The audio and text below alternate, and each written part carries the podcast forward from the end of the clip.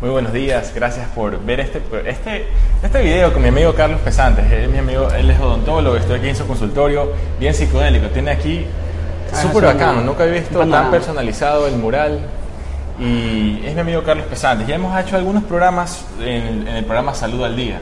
Hemos conversado de lactancia materna, hemos conversado en desarrollo neurológico infantil, pero ahorita estoy aquí en tu consultorio conociéndote un poquito más a ti porque el sitio donde tú trabajas, cómo tú lo adecuas, dice mucho sobre tu personalidad. Yo creo que es importante saber, o sea, si a ti, si a ti te gusta el rock, si a ti te gustan las diferentes cosas, a ti, te, por ejemplo, te gusta el rock, te gustan las diferentes cosas, y de esa manera tú vas adecuando tu sitio. Y me parece chéverísimo. ¿Tú cómo te sientes o, o por qué es importante para ti como que personalizar el sitio donde trabajas? Saludos a todos, mi nombre es Carlos Pesantes, soy odontólogo, ortodoncista especializado en Brasil. Sí. Y bueno, ¿por qué mi sitio no es blanco odontología o celeste odontología? Sí. Más bien es colorido, colorful, psicodélico, eh, rayado del mate, loco, como le quieran decir, actual tal vez. ¿Por qué? Porque cuando yo tuve un sueño, yo dije, quiero formar algo donde si yo algún día me muero, quiero dejar una huella. Claro que sí. Entonces, si algún día me voy de este planeta, la gente me recuerde porque él era mi odontólogo, mi pana, mi brother, claro. el, que, el que mostraba quién era. Entonces está plasmado en absolutamente todas las paredes de mi consultorio quién soy yo y todo tiene un motivo. Claro. A mí me gusta mucho el arte, de hecho, ¿por qué los colores, el negro, el underground, el black side? Es porque yo era músico, bueno, sigo siendo músico, eso no se quita, ese título no se va. Eh, tocaba en una banda de rock que se llamaba Portrait, en una banda de rock, de punk, que se llamaba Fourbeat. Toqué en hartísimos lugares, en hartísimos sitios, incluso hasta fuera del país. Grabé, eh, hice discografía, tengo discografía, eh, todo con, con mi autoría, todo está Y- y con- en la asociación. Claro. Lo, lo importante es que plasmé con un amigo mío que vale la redundancia, también es músico y, y tiene su arte de la pintura. Le dije, ven a mi consultorio, está muy blanco, loco. Por Claro. favor, cambia esto porque quiero que se muestre quién soy yo. Y hemos pintado guitarritas, hemos pintado arte. Aquí está Alicia, del País de las Maravillas, pero dienticia. Claro. Oye, Eso. Carlos, y te quería preguntar, o conversar, mejor dicho, porque esto de las redes sociales es algo nuevo. O sea, Sí. realmente las personas que nos damos cuenta, oye, tú te puedes dar a conocer cualquiera que sea tu profesión, odontología, medicina, puedes incluso ser entrenador de un gimnasio, puedes ser eh, un deportista, cualquier cosa que tú, o puedes ser un artista, cualquier cosa.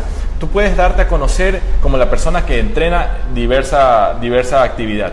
Y si tú eres de verdad bueno y llamas la atención de las personas, Tú lo has hecho, por ejemplo, tú me comentabas cómo luego de especializarte en la parte de ortodoncia, tú decidiste, bueno, voy a dar cursos particulares en mi consultorio a las personas que quieran venir a aprender sobre esto. Cuéntanos un poquito sobre, sobre esto de aquí, sobre darte a conocer para luego que tu parte profesional pueda ir surgiendo sola. ¿Cómo ha sido tu experiencia? Gracias por la pregunta y por la apertura, Rafael. Claro, sí. Y esto es muy sentimental lo que voy a contar y de seguro le va a llegar a muchas personas que me están oyendo con el famosa, la famosa palabra emprendimiento o do it yourself o hazlo hasta morir. Pues resulta que yo ya llevo en la odontología haciéndolo hace muchos años atrás. Yo soy graduado en el 2008.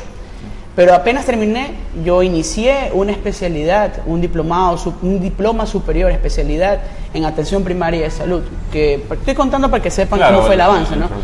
Eh, después de la odontología estudié otra cosita más que duró un año, un año con algo, con unos cubanos, fueron profesores míos y fue excelente. Porque yo quería, en realidad, eh, meterme en el lado rural. O sea, mi lado no era estar con los famosos como actualmente lo hago. Mi lado era estar con la gente del pueblo. Claro. Pero las cosas suelen pasar, loco. Es algo que uno no lo espera, ¿no? Cosas de la vida. Estudié para este tipo gerencia en salud, más o menos como lo podemos llamar, atención primaria de salud, para yo poder trabajar en un hospital, en un ambiente de rural, de atención personalizada para la gente más necesitada. Ese era mi fin. Sin embargo, no se dio. Te voy a decir la verdad. Yo toqué más de 20 puertas en algunos lugares eh, lugares de las direcciones provinciales de salud, de mucho respeto, mucho renombre, y decir, mira, tengo un título, eh, quiero trabajar. No, brother, si no tienes la firma del prefecto o de aquí, no te puedo ayudar. Desistí de eso. Entonces, en ese entonces yo regresé a Guayaquil otra vez, después de haber estado en la provincia de Los Ríos, exactamente en Ricaute, donde tengo mucha gente que amo, los quiero hartísimo porque me apoyaron de mil y un maneras. Cuando no tenía que comer, ellos me llevaban un plato de comida, me querían hartísimo. Y bueno, Regresé para Guayaquil por X motivo, por un problema que mi papá estaba casi a punto de morirse, pero resulta que no se murió, porque mi papá es súper, súper que fuerte, tenía un problema de colon, tuvieron que hacer la extirpación de un pedazo de colon, todo eso. Vine para acá, cero dólares, y no tenía para iniciar mi especialidad. Sin embargo, mi, mi, momento era, bueno, no tengo para especialidad para lo que yo quería, amaba, que era la ortodoncia, que de hecho yo ya estaba practicando. Eh, estudié en una asociación que se llama AEDIE, que también les mando saludos, ojalá alguien de AEDIE me esté escuchando, donde encontré varias gente, varias profesionales de muy buen corazón que me enseñaron lo que es ortodoncia. De manera curso básico, inmersión, como le quieran llamar, mucha gente a veces dice... Es poner los brackets. exactamente, brackets. Hace ya más de cinco años atrás te estoy hablando de esto, que estudié eso, mucho más, creo que seis años. Pues resulta que nosotros terminamos ese estudio y fueron exactamente dos años y medio de estudio, o sea, prácticamente como una especialidad, pero es el título nada más. Claro. Bueno, ahí fue que yo dije, yo soy profesor porque yo ya trabajaba en el ámbito de lo profesional, de dar clases, de dictar una clase, porque yo era eh, profesor de inglés en la Academia Benedict, a las cuales también les mando muchos saludos abrí muchas canchas con el tema profesional, entre esas la Benedict. Desde los 16 años yo ya era profesor en la Benedict. ¿Por qué? Ya te imaginarás, notas, etc. Yo di clases a niños desde los 16 hasta los 26 años. Ahorita tengo 30. O sea, yo dejé esa actividad. comenzando sí, este, está, todo esto está, el camino está nuevo. Fue reciente. Ahora, ¿por qué el éxito? En el este video va a ser tema eh, también. Claro que sí. ¿Por qué el éxito pronto, tal vez? Porque esa la gente dice, pero, brother, ¿cómo lo hizo? Pronto, entre comillas, porque igual son 10 años de haber trazado. Exactamente. O sea, yo tracé mis metas, todo, pero he, trabajado a demanda. Volviendo un poquito más atrás, al pasado, muchas veces yo salía del colegio, hacía los deberes y yo iba a dar clases a la Benedict. Teniendo tan solo 16 años, pues. O sea, yo no iba a jugar al trompo así fácilmente. O sea, déjame terminar la idea. Lo importante es que yo me, sacaba el aire, literalmente el aire. Ahora estando acá en Guayaquil, cuando ya regresé a Guayaquil, yo terminé mi estudio de AEDIE y yo dije, bueno, a mí me encanta dar clases, caramba, yo quisiera dar clases, así sea cursos, enseñar lo poquito que sé. Pero obviamente fue mal visto porque toda la gente decía, brother, ¿cómo vas a dar clases si tú no tienes el título de especialista por el momento? No sé qué. Bueno, pero le estoy dando clases a amigos míos, a gente, por un costo mínimo, etcétera. No por hacerme millonario, simplemente por hacer lo que me gusta y rompiendo barreras. Tal vez para unas personas esté mal, como muchas cosas actualmente están vistas mal, mm. pero luego con evidencia científica y con ganas y con fe, todo lo que es difícil antes ahora es recontra fácil. Cuando ya, tienes la práctica, la experiencia y las ganas. Y así fue. En la actualidad voy por mi curso número 11 y cada curso lleva alrededor de 40 a 50 estudiantes. Esa es, Carlos. Yo quisiera decir, o sea, muchas veces es importante mucho la, certificación de una universidad o de algún instituto que te avale. Sin embargo, si tú te has dado a conocer por la calidad de tu contenido, de tu información, las personas que simplemente tal vez no van a recibir un certificado o un diploma, pero saben que van a tener buena información y que eso los va a nutrir en su parte profesional. Y por eso ellos están dispuestos si es que puede ser cobrado o puede que no sea cobrado. Claro, también, como tú has hecho las charlas educativas, que yo eh, también he hecho charlas educativas son, gratis. Son, muchas estrategias que tú puedes hacer, o sea, a mí lo principal es que me encanta, o sea, decir, yo un día domingo tengo una charla sobre la clase materna, vacancísimo, me levanto, solo tengo que poner el proyector, la computadora y me pongo a dar clases, vacancísimo, me encanta, no cobro nada eh, ahorita tal vez, o sea, son diferentes, puede ser que haya seminarios que sean cobrados, otros que no, pero simplemente con tu darte a conocer y tú saber que tú puedes convocar un seminario y hay personas que quieren ir a escucharte y ese es tu trabajo, eso es una bendición, Carlos. Y tú también, en paralelo, tú estás logrando, o sea, estamos, obviamente cada uno tiene su camino eh, pero sin embargo la cosa es las ganas de ir avanzando y decir, bueno, no tengo una universidad que me haga, me avale mi curso. No importa, o sea, mi curso es bueno, yo lo voy a hacer y la gente que quiere venir a recibir la clase. Bueno, pues pero en la actualidad mi curso está avalado. Eso es el adicional. pasó, pasó, pasé por una transición. He pasado por el estudio de la especialidad ahora este año aparentemente o el próximo año yo voy a comenzar otra especialidad que es implantología, claro. que eso ya está reconfirmado. Y mi curso tiene un aval ahorita, un sello, un aval, no sé cómo le quieran llamar, eh, una certificación internacional, que es justamente donde yo estudié ortodoncia, que es en CPO ¿Cómo, ¿Cómo das el paso de un curso, eh, no, no improvisado, pero informal de cierta manera. Exactamente, un ¿Cómo curso das el paso informal, a eh, un aval por parte de- ¿Cómo hiciste tú, por ejemplo, en tu experiencia? La primera, la primera parte se llama fe, no tener oídos sordos a la gente mala, porque hay gente malintencionada, que seguro por ahí tiene que estar alguien viéndome, que siempre quiere verte eh, mal, quiere verte caído, no ve el lado positivo de uno. Yo quiero enseñar de mis errores, de lo que he venido haciendo, de lo que aprendí por aquí, por allá, por allá, recopilar todo, hacer un autoanálisis mío y demostrar lo que yo pretendo, creo saber, con revisiones bibliográficas, con artículos para hacer un balance de las cosas. Entonces, no es que yo he venido diciendo lo que se me ocurrió. Obviamente tengo soporte científico. Claro. Pero existe gente que dice, no, tú no puedes porque tú no eres esto, porque tú no eres guapo po- o porque tú eres negro, por ejemplo. ¿sí? Porque tú sabes Sí, que claro. existen muchas cosas que la gente te pone bloqueo. Sin embargo, yo nunca escuché nada. Claro. Seguí haciéndolo. Incluso me, me dijeron que me iban hasta a demandar, pues imagínate. ¿Con qué base legal? Entonces yo busqué, a ver, abogados. Tengo abogados PhD, pues si te vas a meter conmigo estás jodido. ya.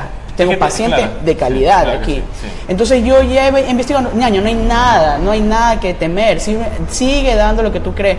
Entonces conseguí, conseguí, conseguí, terminé, estoy esperando que me entreguen ya mi certificación de, de- de terminar la especialidad, ¿verdad? Estoy en, eh, ahorita estoy en tesis, terminado eso, me entregan, mando a Cenecit y eso fue todo. Ahora, ya con un título y todo eso yo puedo hacer algo mucho más grandioso, sin embargo no dejé de hacerlo. Esa es la cuestión que para otras personas te los diga, ¿por qué lo haces? Claro. En cambio yo no, yo estoy del otro lado, ¿por qué no hacerlo? ¿Por qué no hacerlo? Sí, me Sí me encanta. entiendes, me encanta, Ajá. me gusta y estoy practicando por un futuro. Yo me veo, Rafael, aquí en un futuro, más allá del mainstream, más allá del live stream.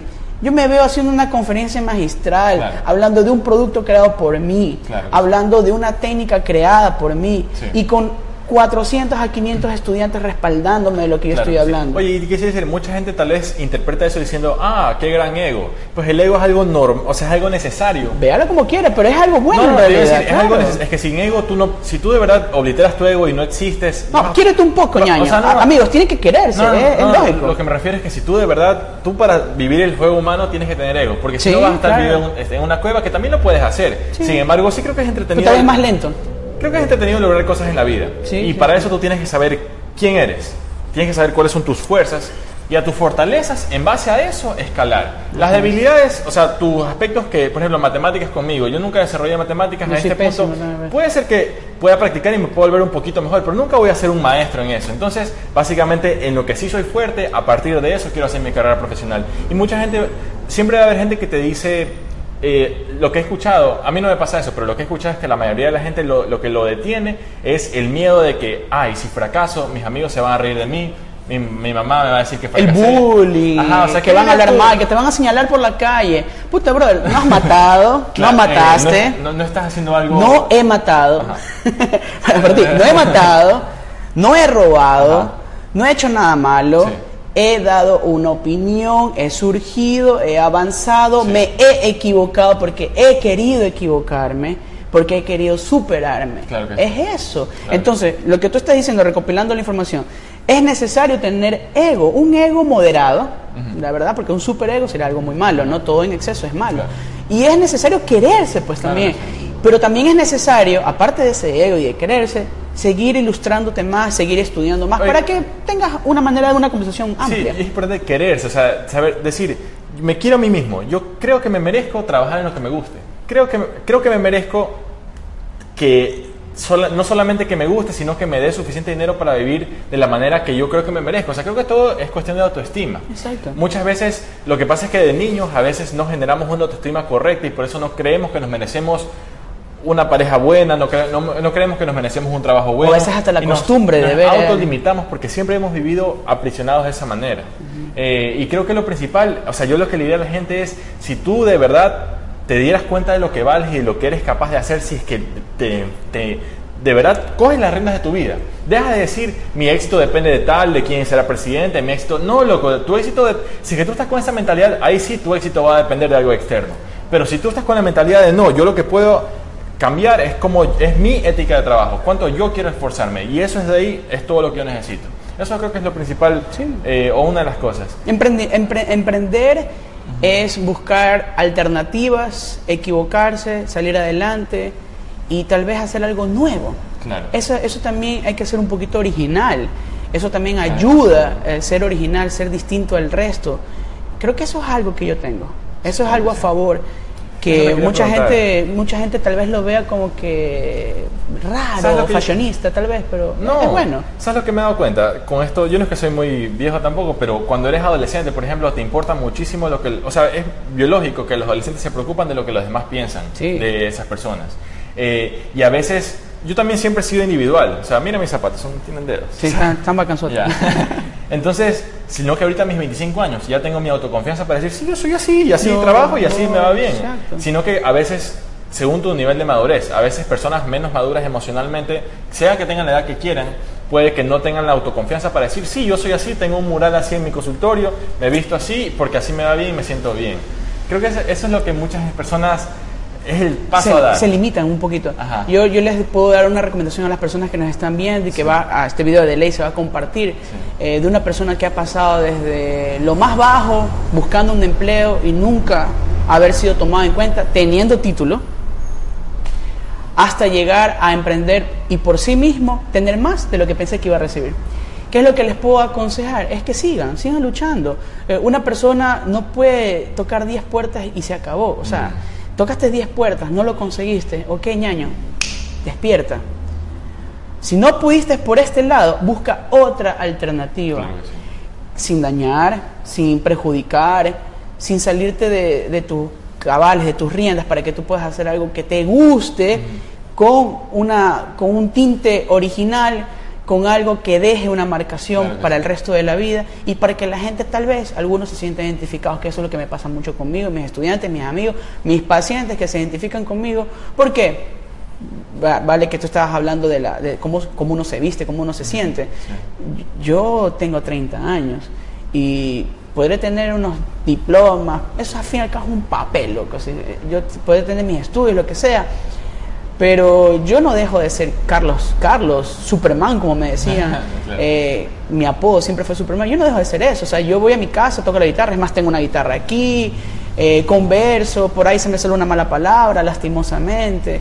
Eh, voy al San Marino, voy al mall y voy con una bermuda. Y la gente me queda viendo, y, es mucha gente que me queda viendo. Tanto así que creo que si me hago político, creo que gano, loco. no, es falso. La cosa es que me quedan viendo y me dice, se me acerca y me dice, ¿usted es el otro pesante? Y le digo, sí, soy yo. ¡Wow! Parece un peladito, chiquilla.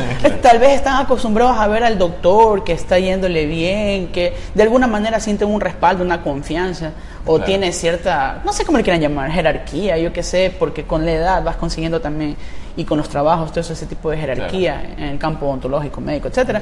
Y tal vez te ven y te dicen, oye, pero ¿no será que él debería estar con terno, con una corbatita negra, una camisa blanca para que contraste? No va a pasar conmigo eso. Definitivamente no va a pasar conmigo. O sea, puede ser que algunas personas se sientan cómodas así. Chévere. igual yo creo que a veces... Es el gusto de cada quien. Sí, pero... Igual, Hasta la forma de hablar. Es lo que te iba comentando. Igual tú atraes a tu audiencia, a tu público que se siente en común contigo. Exacto. Eh, y, bueno, eh, algo más te iba a comentar, Carlos.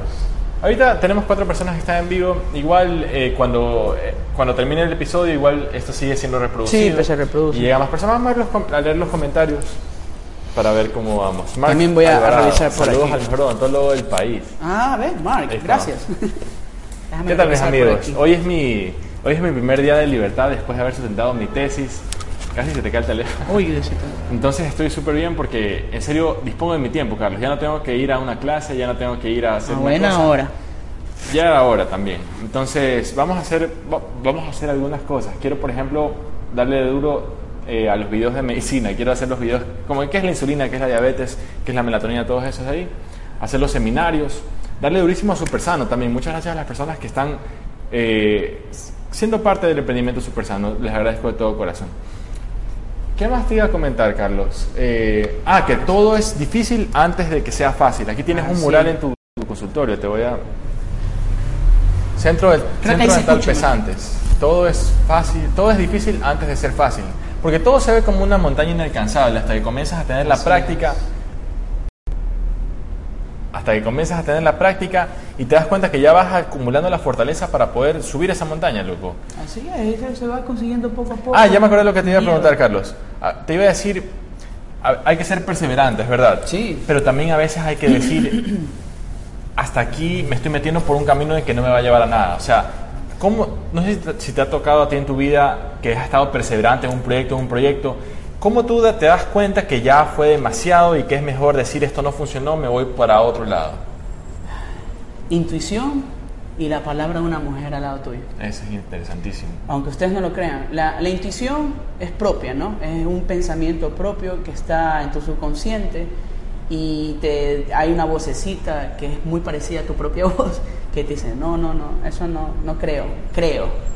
Pero la reconfirmación de ese pensamiento es la voz de una mujer. En el caso tuyo, si tienes una novia, esposa, eh, conviviente, mamá, cualquier persona que sea del sexo opuesto a ti, en el caso mío pues, sería femenino, que te puede decir, no, mi hijito o mi mujer, mi esposa me dice, no me gusta ese negocio, no creo que te vaya bien, basta y sobra para mí para poder decir sí o no. Claro, te puedes poner el micrófono, pues, que yo.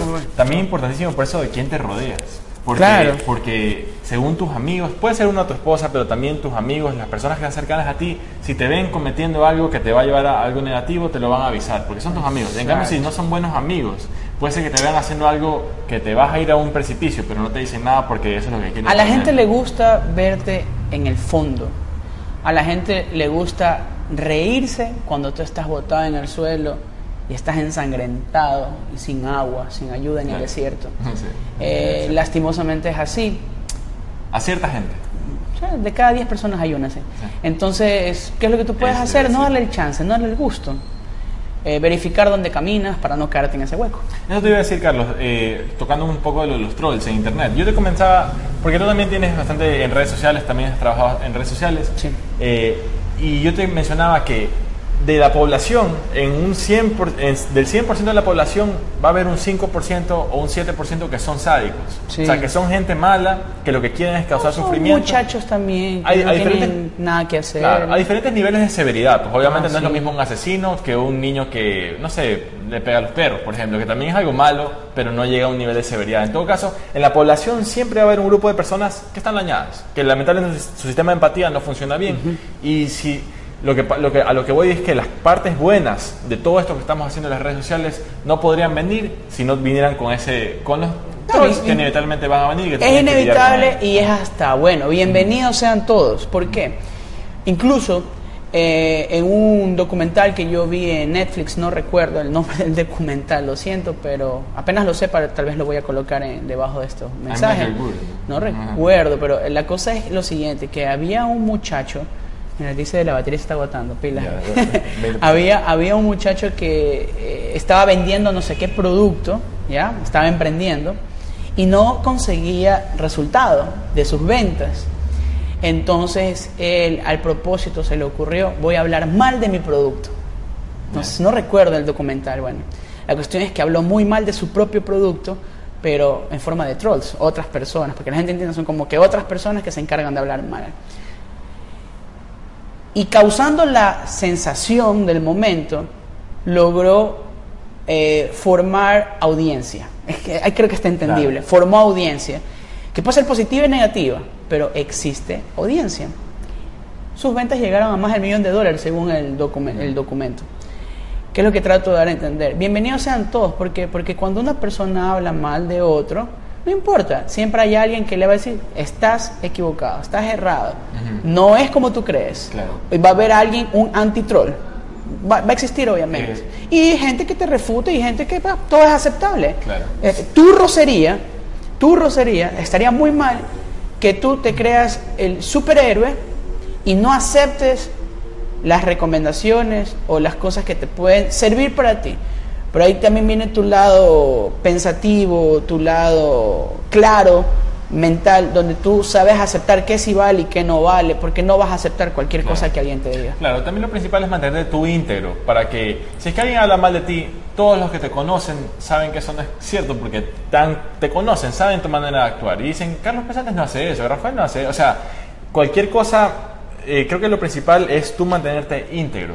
Y de esa manera, la gente que te conoce realmente sabe quién eres. Y mientras más gente te conozca, más te vas a dar a conocer y tú, eh, la persona que te has ido formando a lo largo del tiempo. Por eso es importante que la credibilidad es algo que tú construyes con décadas. Pero, sin embargo, tienes que ser muy cuidadoso porque en una sola tontera que digas está, se puede venir abajo. todo, claro. Entonces, pierdes pierdes tu eh, audiencia.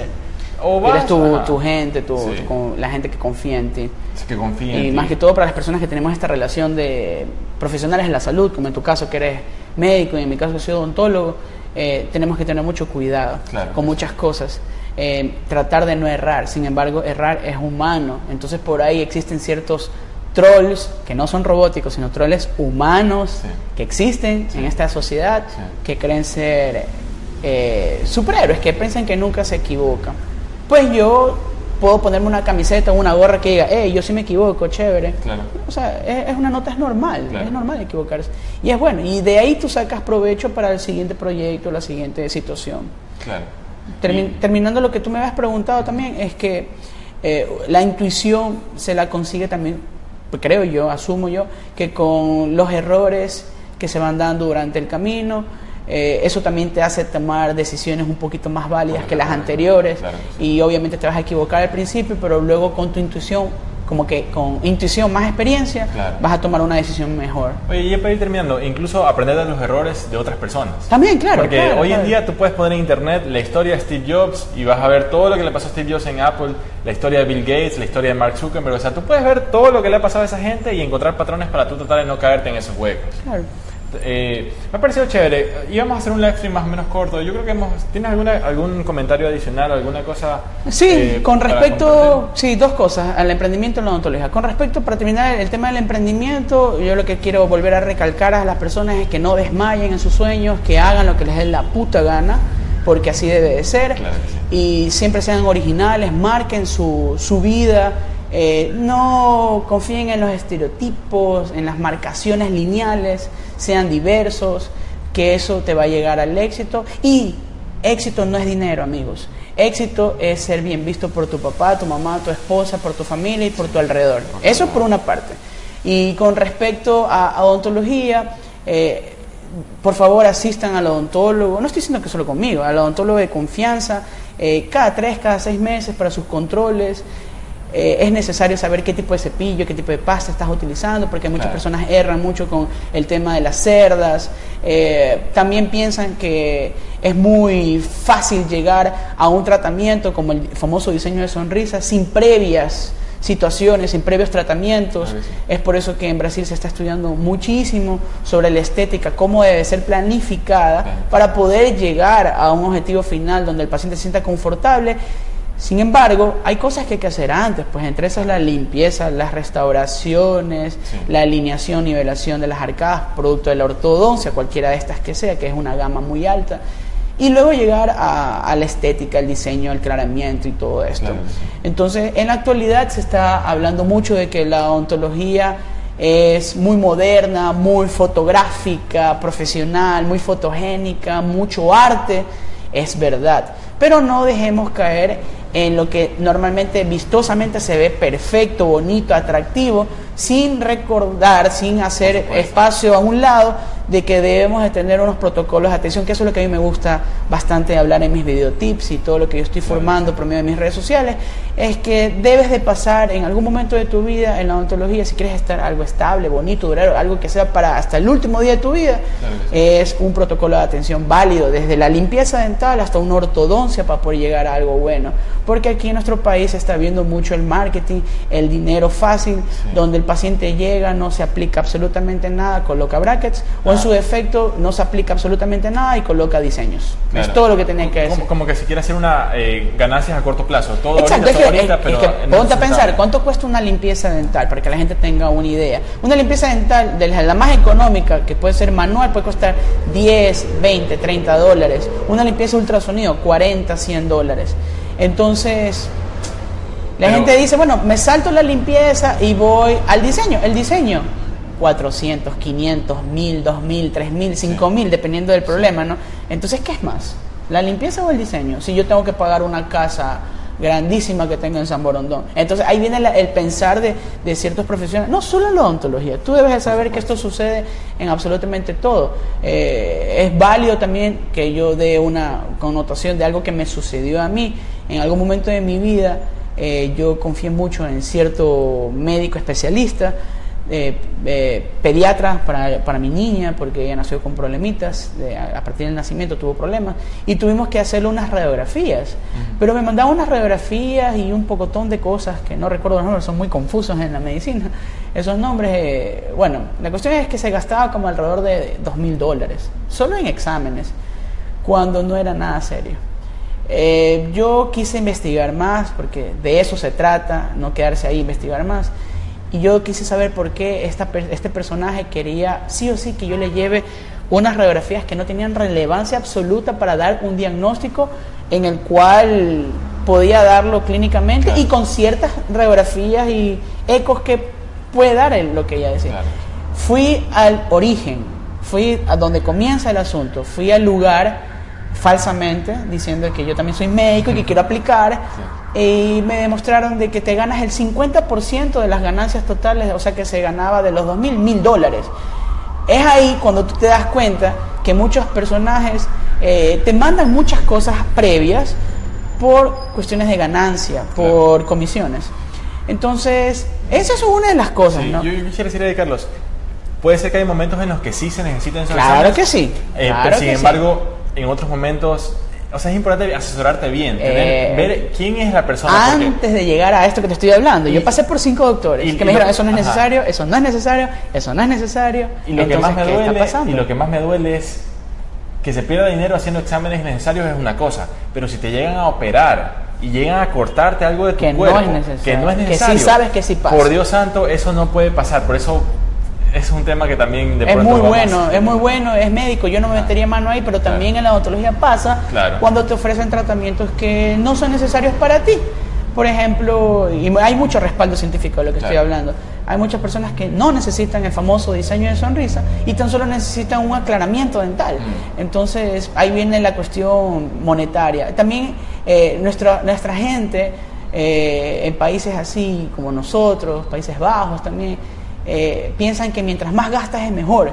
Y no siempre es así, señores, no siempre es así. Muchas veces hay personas que estamos acostumbrados a ganar por volumen, que esa es una costumbre que yo tengo, más no a ganar por dos, tres pacientes y ya logré el día. Mm. Entonces, no creo que sea bueno pensar que, que una persona, porque te cobra más, ya piensas que él está mejor. También hay que pensar, obviamente, todo lo contrario a lo exagerado, sino a lo, a lo contrario, que sería que si una persona te cobra menos, pues entonces también tienes que ver qué tipo de materiales está utilizando, todo eso. Todo eso está pasando en la odontología y en cualquier mercadeo actual. Claro que sí. Eh, bien, yo creo que ha sido bien interesante, tenemos muchos temas para seguir conversando. De pronto, eh, este fue más o menos improvisado, sí, pero no sabía que iba a pasar De pronto otro día nos podemos reunir para conversar ya eh, específicamente sobre diversos temas de odontología que nos podemos ir planteando. Sí, me gustaría mucho hablar en algún momento de lo que es los protocolos de atención, claro que para que la gente sepa qué hay que hacer paso a paso cómo se debería de manejar un paciente emergente, no emergente, cómo manejar a un paciente que llega a la consulta tan solo porque quiere cambiar su sonrisa paso a paso, y qué cosa está buena, qué cosa está mala, qué distintos tipos de materiales existen en la actualidad, cómo se llega, cuánto tiempo se debe demorar un tratamiento, la tecnología actual que se ofrece y demás. Claro, ese es el temario para el programa que haremos en algún momento, nos ponemos de acuerdo y estamos en eso. Eh, excelente la consulta, excelente el consultorio, me gustó mucho y queda documentado para la memoria eh, este video. Muchas gracias, Carlos. Gracias a ti, Rafael. Saludos para todos, visítenos. Chao, chao. Eh, ¿Cómo es? ¿Dirección de consultorio o algún No, voy a dejar el, el Instagram mío es arroba doctor Carlos Pesantes, con ese el principio es el final. Y mi página web que encuentran todos, centrodentalpesantes.com. Muchas gracias, nos vemos la próxima.